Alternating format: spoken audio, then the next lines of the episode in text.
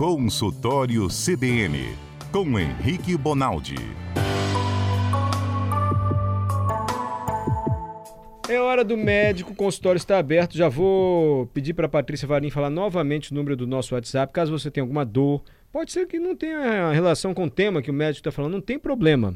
Alguma coisa relacionada à sua saúde, alguém que você conhece, alguém que está na sua casa. Tá difícil conseguir uma consulta? Aproveita a chance. Manda a sua dúvida. Isso aqui de forma alguma substitui a consulta, hein? Pelo amor de Deus. Importante é ir à consulta, ver o médico. Mas informação sempre ajuda, né? Sempre ajuda. Nunca é demais. Tem alguma dúvida? Patrícia, qual é o WhatsApp para o pessoal fazer pergunta para o doutor Henrique Bonaldi? 992994297. Obrigado, Patrícia. Doutor Henrique, o senhor está bem?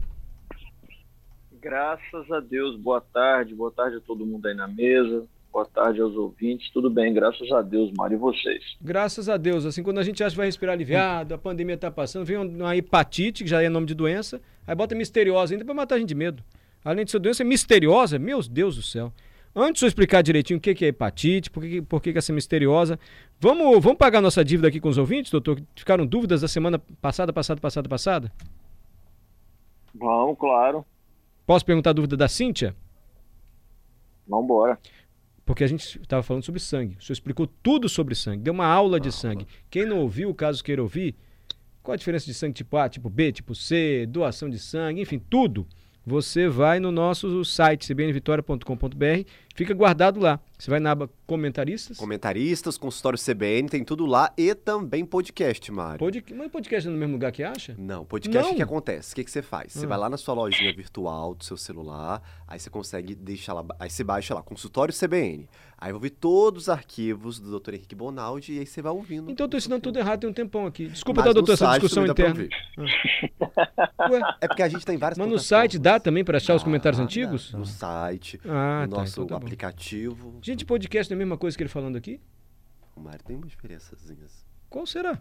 Se for no site, for no aplicativo, Ó, é a mesma vamos lá, coisa. vou explicar. Você vai lá no site cbnvitoria.com.br. Aham. Aí você vai pegar lá a lista de comentaristas. Sim, Aí você vai procurar lá, consultório CBN. que é o quadro do doutor Henrique. Isso, é com a doutora Henrique. Aí você vai ouvir os comentários. Se você não quiser acessar por meio do site, você pode baixar o aplicativo da Ah, CBN entendi. Vitória e os nossos podcasts de- dos comentaristas. Mas o conteúdo é o mesmo. É o mesmo. Isso que eu queria São chegar, diversos caminhos para você ouvir o mesmo conteúdo. Só que vai estar várias separadinho. Por exemplo, você baixa só para ouvir o doutor Henrique Bonaldi, vai ouvir lá só o doutor. Agora, ah, você gosta de tudo que a CBN te oferece. Aí vamos entrar no site, aí tem- ouve um pouquinho o doutor, ouve também a professora Juliana, dá para Aos transitando. poucos eu vou aprendendo essa vida mais moderna tecnológica. Obrigado, Adalberto. Desculpe a minha ignorância. Obrigado, Johnny Clepson Silva, pela explicação um pouco mais paciente que a de Adalberto, de Adalberto também. Já me olha com aquele olhar assim, sabe, doutor? Ah, já vem ele de novo. Ô, doutor, Cíntia, o que, que é trombofilia? A gente até já conversou um pouco de trombofilia. É, existem existem um, quase que antagônicos, hemofilia e trombofilia.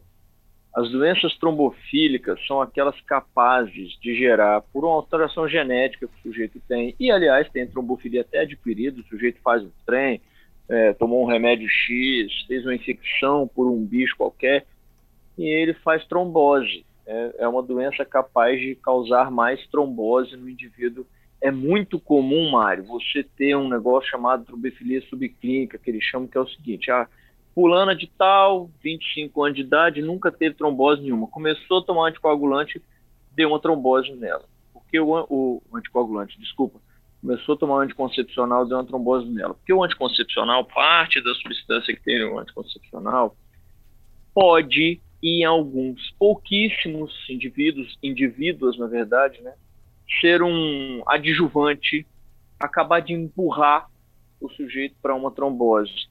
E essa mulher passa então a ter, às vezes, contraindicação a um determinado tipo de anticoncepcional. Alguns outros indivíduos têm que usar anticoagulante pro resto da vida para não ter trombose. Eu conheço um médico, um cardiologista muito bom de Ribeirão Preto que passou por isso. Descobriu, por uma ocasião de muito estresse na vida do cara, uma trombose, e aí da trombose ele foi, foi descobrir que ele tinha uma alteração genética que provavelmente vai fazer ele usar anticoagulante para sempre. Então, sempre grave na sua cabeça aí. Trombose é um trem que a gente não nasceu para ter.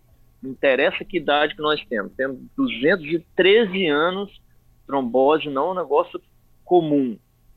Não tem esse trem de fulano teve uma trombosezinha, não tem esse trem não. Trombose é um negócio sério, é, cujo as consequências da trombose, Mário, são muito, muito graves, que vai de amputação de pé até trombose de pulmão e, e você entrar para dentro do caixão por causa disso. Então, trombose é um negócio que sempre deve investigar. Eu estou falando nesses teores assim, Mário, porque às vezes as pessoas me fazem perguntas de coisas muito graves e a impressão que eu tenho é que o cara está dentro de casa sabendo que o vizinho dele, a mãe dele está com trombose, ninguém está tá se ligando na gravidade que é. Então, para encurtar o caminho, são doenças ou adquiridas ou geneticamente determinadas. Você nasceu com esse trem e, infelizmente, você corre riscos de ter mais trombose do que outras pessoas no mundo. Ou seja, seu médico vai dizer para você se essa chance é grande ou não, e com isso, se você tem que tomar um remédio ou não, para que você não tenha trombose. É mais ou menos isso. E a trombose é uma interrupção na passagem de sangue, de ar, não é isso? É um bolo louco dá lá na isso veia. Isso aí, trombose. Isso, preferencialmente na veia, naquele sistemazinho condutor que a gente estava falando Sim. ainda na semana passada. E trombose nada mais é, Mário, do que o sangue coagulado. Entendi. É um coágulo que se forma num lugar onde era para estar passando sangue, ele é interrompido porque fica ali uma quantidade de sangue coagulado. Mário, imagina um, um trecho da Avenida Nossa Senhora da Penha, a reta da Penha, às 6 horas da tarde, com um carro atravessado aquilo é trombose.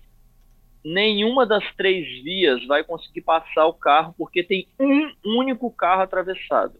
E aquilo vai aumentando, aumentando, aumentando, aumentando. E se você for olhando para trás, é capaz de você chegar lá na Serra Sede por conta desse único carro atravessado. Isso é trombose.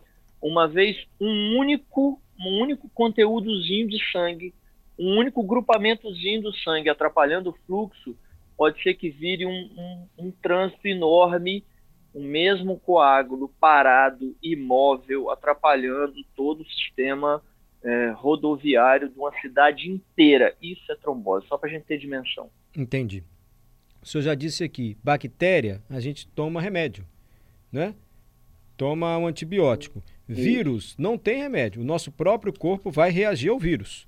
E expulsar, matar o vírus, enfim, se for o caso. Eu estou fazendo essa introdução para chegar a hepatite, porque agora surgiu essa misteriosa, está dando medo aqui na gente. Hepatite é causado por um vírus também, doutor? É, hepatite, Mário, é toda vez que eu tenho inflamação do fígado. Ponto. Se a inflamação do fígado é porque eu tomei uns negócios mais do que deve. Se a inflamação do fígado é porque eu tomei um soco do, do Anderson Silva numa luta. Se foi porque eu fiz um trauma de carro ou foi porque eu tomei um remédio, por exemplo. Ah, o paracetamol não deve ser tomado por mais de 3 gramas em um dia de jeito nenhum. Ah, naquela época do Covid existiu a possibilidade de um remédio X que a gente estava tentando para salvar, levar a hepatite. Ou porque ele é causado por um microorganismo, seja ele bactéria ou seja ele vírus, eu vou inflamar o fígado. Qual é o problema de inflamar o fígado? O fígado nada mais é do que um sistema de caminhos fininhos onde 100% do sangue passa a cada, sei lá, vou fazer uma conta para você aqui que eu posso estar errando, mas só para vocês entenderem a gravidade. A cada 30 segundos, um minuto, 100% do seu sangue passa pelo seu fígado. E tem que passar porque é o fígado que olha a substância que você tem dentro do sangue e passa a combater uma substância lesiva, uma substância que está grande demais, uma substância que poderia fazer mal para você e é o fígado capaz de transformar essa tal substância em algo bom. Então Olha perceba, isso. além de ser um órgão que passa 100% do sangue o tempo inteiro, é um órgão excepcionalmente importante que você não vive sem ele, sem grandíssimos problemas, porque você vai parar de metabolizar, você vai parar de transformar substâncias muito ruins em algo pelo menos tolerável para o seu sangue. Dito isso, Peraí, doutor, Toda só para lembrar aquela aulinha de anatomia que foi tão legal. O fígado fica à direita do nosso corpo, logo abaixo da costela, não é isso? Isso aí. Quando você estiver terminando, quem estiver no, no, carro agora, quem estiver em casa, passa a mão embaixo da sua axila, tem um monte de osso. E vai indo embora, em direção à bacia. Vai indo embora. Vai ter uma hora que tem uma última costela. Uhum. Pega essa última costela e soma três para cima. Essas últimas três, o seu fígado já está ali. Uhum. Ele não é abaixo dessa costela, ah, ele tá. fica dentro da costela, certo? Lembrando que ele é textura, coloração, tipo o fígado de boi mesmo, que a gente faz bife. Exatamente igual o fígado de boi. Exatamente. Aliás, esses caminhozinhos que eu tô falando, quem já, quem já pegou fígado de boi cru e cortou para fazer o bife de fígado, já viu que ele é todo fenestradinho, ele é todo cheio de pontinha. Sim. Como se ele fosse uma esponja densa, assim, como se ele fosse um, um sabe o que parece? Uma espuma de colchão. Úmida, Uhum. lógico, que aquilo é sangue puro, mas cheinho daqueles lugarzinhos onde a gente agora, depois que o, o boi tá morto, a gente tá vendo ar. Mas aquilo é repleto de sangue o tempo inteiro. Hum. Mário, se você pegar o fígado e espremer, sai sangue, quase não sobra célula na sua mão. É mesmo? De tanto que o fígado é repleto de sangue. Sim, senhor. Super. Seguramente 90% da arquitetura do fígado ele é sustentada pela quantidade de sangue que está dentro dele. Hum. Seguramente. Entendi. Ah, então a hepatite, ao contrário do que eu disse, não é só vírus. Pode ser por um impacto forte, pode ser por bactéria também, pode ser por excesso de medicamento que dá hepatite. Não, isso que é uma inflamação no fígado. Se você não sabe a diferença de Isso aí. inflamação para infecção, o doutor Henrique explicou também semana retrasada. É só entrar no nosso site. Então é o fígado inflamado, É, hepatite. toda vez isso, toda vez que termina em it, não interessa o que, amidalite, sinusite, Tá. é, osteomielite, vai embora, é sempre inflamação. Dito isso, no caso da hepatite, que eles estão chamando de misteriosa, é um grupo de casos que, infelizmente, pe- pela última descrição que eu vi ainda no começo desse mês, já tinha passado de 20 países. É um grupo de casos em crianças, em crianças e adolescentes, barra adolescentes aí, são indivíduos com menos de 14 anos, que estão tendo hepatite, que a gente chama essa hepatite. Existe a chance, inclusive, não são todos os casos que é assim, mas uma hepatite que a gente chama de fulminante. É, chama fulminante porque ela fulminou o indivíduo e só resta ao indivíduo o transplante.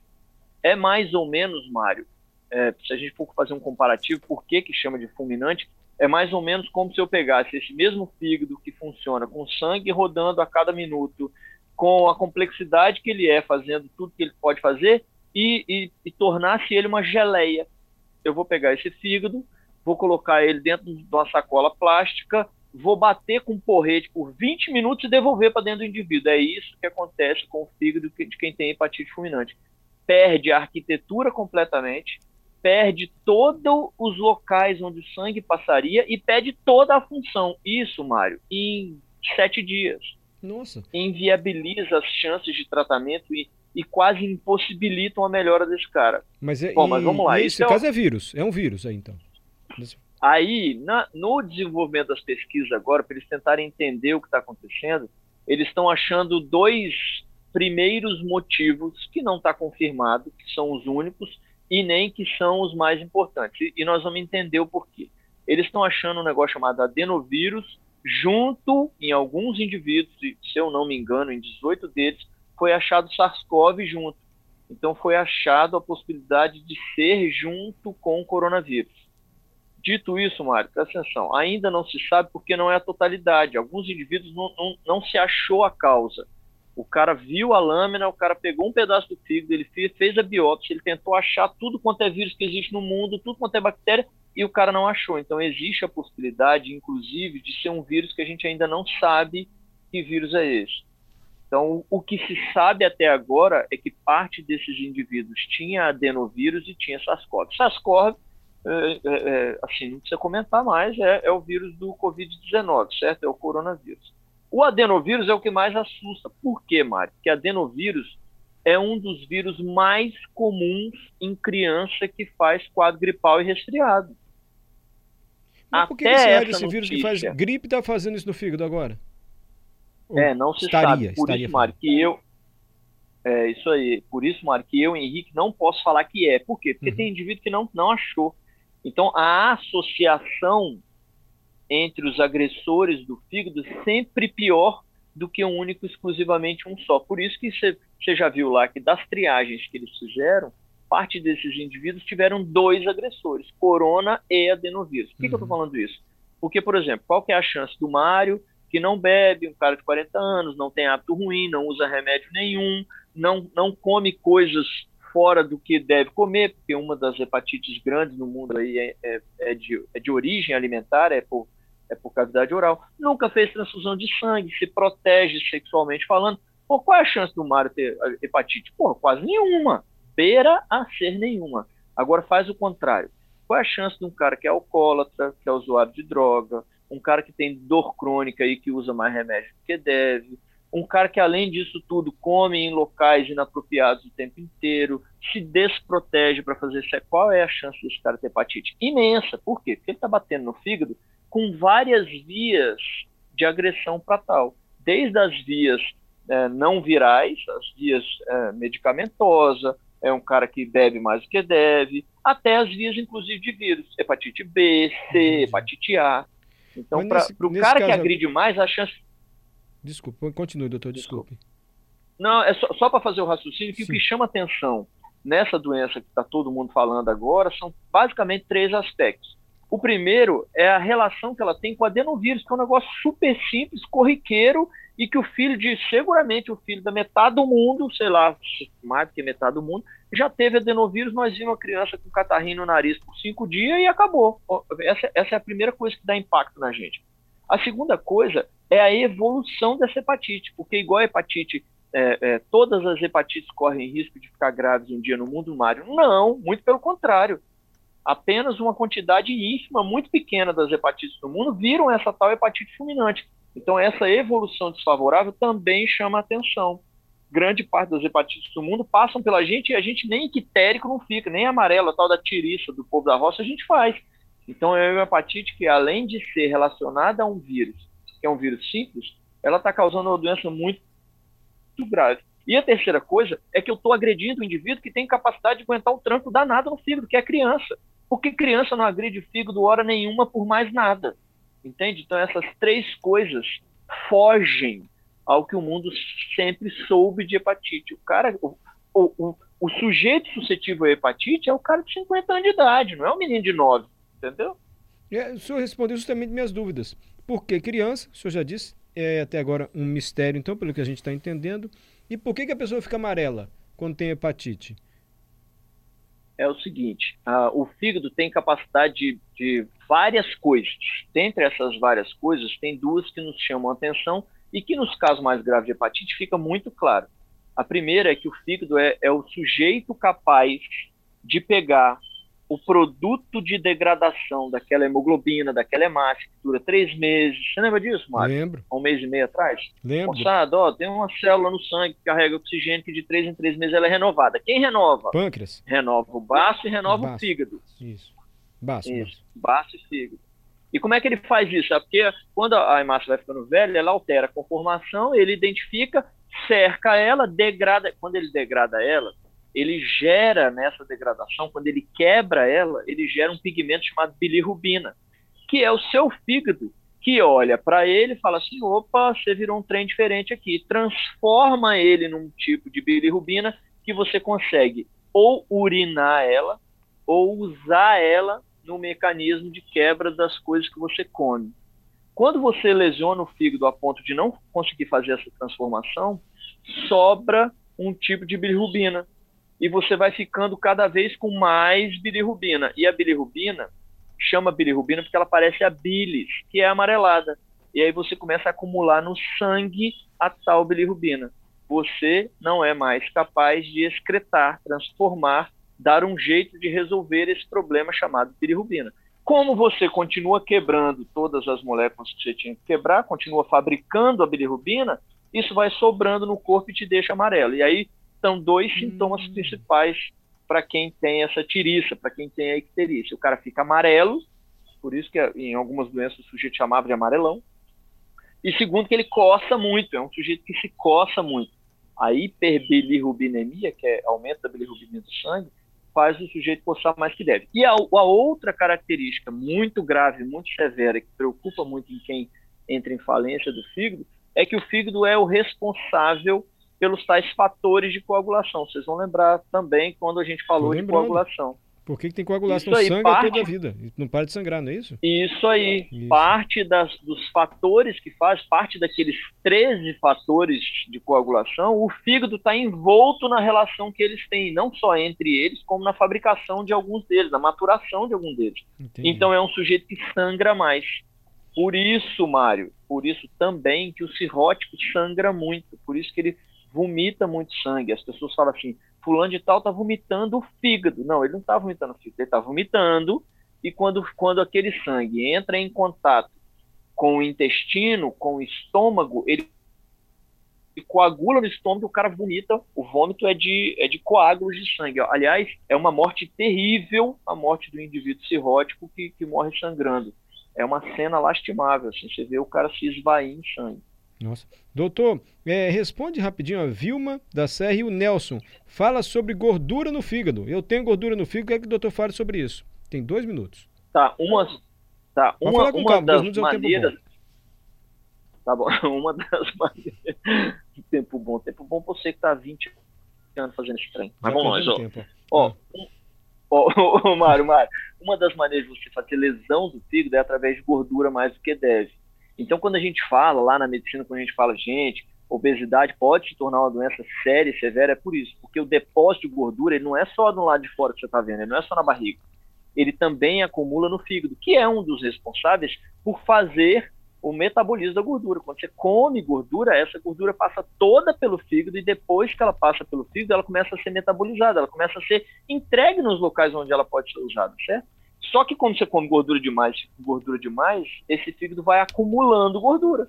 Chega gordura demais, eu não dou conta de fazer tudo que eu tenho para fazer, distribuir ela nos locais onde eu tenho que distribuir, eu vou acumulando. Isso chama esteatose, é o acúmulo de gordura dentro do fígado. Qual é o problema disso? É que isso tem níveis, um, dois, três e vira cirrose. Então tem gente que é cirrótico, parou o fígado, o fígado virou uma fibrose, virou um aqueloide dentro da barriga do cara, porque um dia ele deu aporte de gordura mais do que deve para o fígado. Então também não é um negócio para a gente ver lá no ultrassom. Esteatose grau 1, nossa, ainda bem que não é grau 1 e não é grau 2. Não, porque grau 1 é o primeiro passo. Se você não tomar cuidado e prestar atenção, você vai dar o segundo para o grau 2, e vai dar o segundo para o grau 3 e vai virar cirrótico, sem fígado, porque você um dia resolveu comer gordura mais do que deve, certo? Então, Vilma... Estar obeso mais do que deve. Então, Vilma que mora na Serra e o Nelson tem barra de fala. Maneira na gordura. É isso então. Maneira na comida cheia de gordura. E procura um médico que a gente consegue te ajudar a você permanecer comendo é, coisas que você gosta sem ter a preocupação disso no fígado. Existe remédio para isso. Uhum. Perfeito. O Júlio está dizendo que o braço dele sempre fica muito dormente quando ele vai dormir. Tem remédio para isso? Não, tem remédio não, mas tem jeito de descobrir o porquê que isso está acontecendo. É muito comum, Mário, principalmente em quem vai passando de 40 a 45 anos e é sedentário, você durante o sono tem algumas posições que você pinça determinados nervos. O movimento que seu braço sempre fez sem atrapalhar a locomoção do nervo, o nervo é igual um fio elétrico que leva a condição elétrica para o músculo.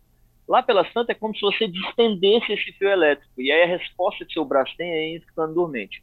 Mas isso é uma de várias outras causas e não tem jeito de por aqui eu resolver o problema dele, até porque não dá para saber se é só isso, é que a maior causa é essa. E aí, às vezes, um, basta uma atividade física que o cara melhora muito essa qualidade do sono e acorda de manhã sem essas dormências. É muito comum em perna, é muito comum em braço, mão, mas precisa de diagnóstico, né? Pode não ser isso e pode ser um trem catastrófico, pode ser uma massa que está nascendo no braço do sujeito. Então tem que procurar médico. Uma massa? É, um dos motivos da gente ter esses pensamentos, Mário, é crescimento de câncer, é crescimento de tumor benigno, é crescimento de um tipo de massa que infelizmente acontece em determinadas situações e o cara acaba tendo como sintoma o pensamento daquele nervo. Hum. Aquela massa vai crescendo e ela, e ela impede que o comando nervoso, fio elétrico mesmo, a eletricidade seja conduzida. E aí dá esse mesmo sintoma e a gente fica em casa achando que é porque o, o sujeito não pratica atividade física. Então não pode, não. Quando me dá tipo dormência no braço tem assim, que ir no ortopedista. Quando eu estou dormindo e acordo com dormência no braço, eu fico apertando a pontinha do dedo da mão. E tenho a sensação que melhora. E melhora. Melhora. Isso aí. Se não melhorar, melhorar não? A outra, a, outra, a outra possibilidade é quando você. Isso é muito comum quando a gente cruza a perna. Uhum. Quando você cruza a perna, que a perna fica dormente. O que, que é aquilo ali? Aquilo ali é uma ação vascular. Você, por, por um determinado momento, teve um desbalanço entre oferta e demanda daquele músculo para levar sangue para ele. E aí ele sofre aquela, aquele choquinho na perna. Isso é comum durante o sono em indivíduos fazerem no braço. Mas eu não posso afirmar para quem está nos escutando que é sempre isso. Então, o ideal, passa no ortopedista e avisa ele, filhão, estou com um treino no braço aqui que eu preciso que você entenda tira minha dúvida aqui. Se for só vascular, se for só posição, ponto para nós. Vai fazer atividade física, alongar, fazer pilates, yoga, vai melhorar. Não é isso, precisa correr atrás de diagnóstico. Pode ser algo sério. Doutor Henrique, o senhor é um sucesso aqui na CBN. Muito obrigado pela paciência. conosco, por explicar tudo direitinho. Obrigado mesmo. Muita gente me encontra na rua e fala: Eu adoro o médico, rapaz. uma que eu aprendo coisas que eu não aprendia nunca. Eu vou aprendendo, vai melhorando minha vida, vou me cuidando, vou ao médico. Quando ouço o senhor falar assim também, vou ao médico, corro lá pro médico. Já chegaram mais dúvidas pro senhor, até de dor no fêmur, a carboidrato que vira gordura. Semana que vem a gente vai explicando, pode ser? Tá bom, gente. Boa semana. Fiquem com Deus e muito obrigado. Desculpa qualquer brincadeira a mais. aí. Nada, teve brincadeira a mais não. O senhor tá até calmo hoje, estranho. É, tá, tá, Henrique tá mais tá. contido hoje. Ele tá contido. Não é? Tá contido hoje. Ele tá compenetrado.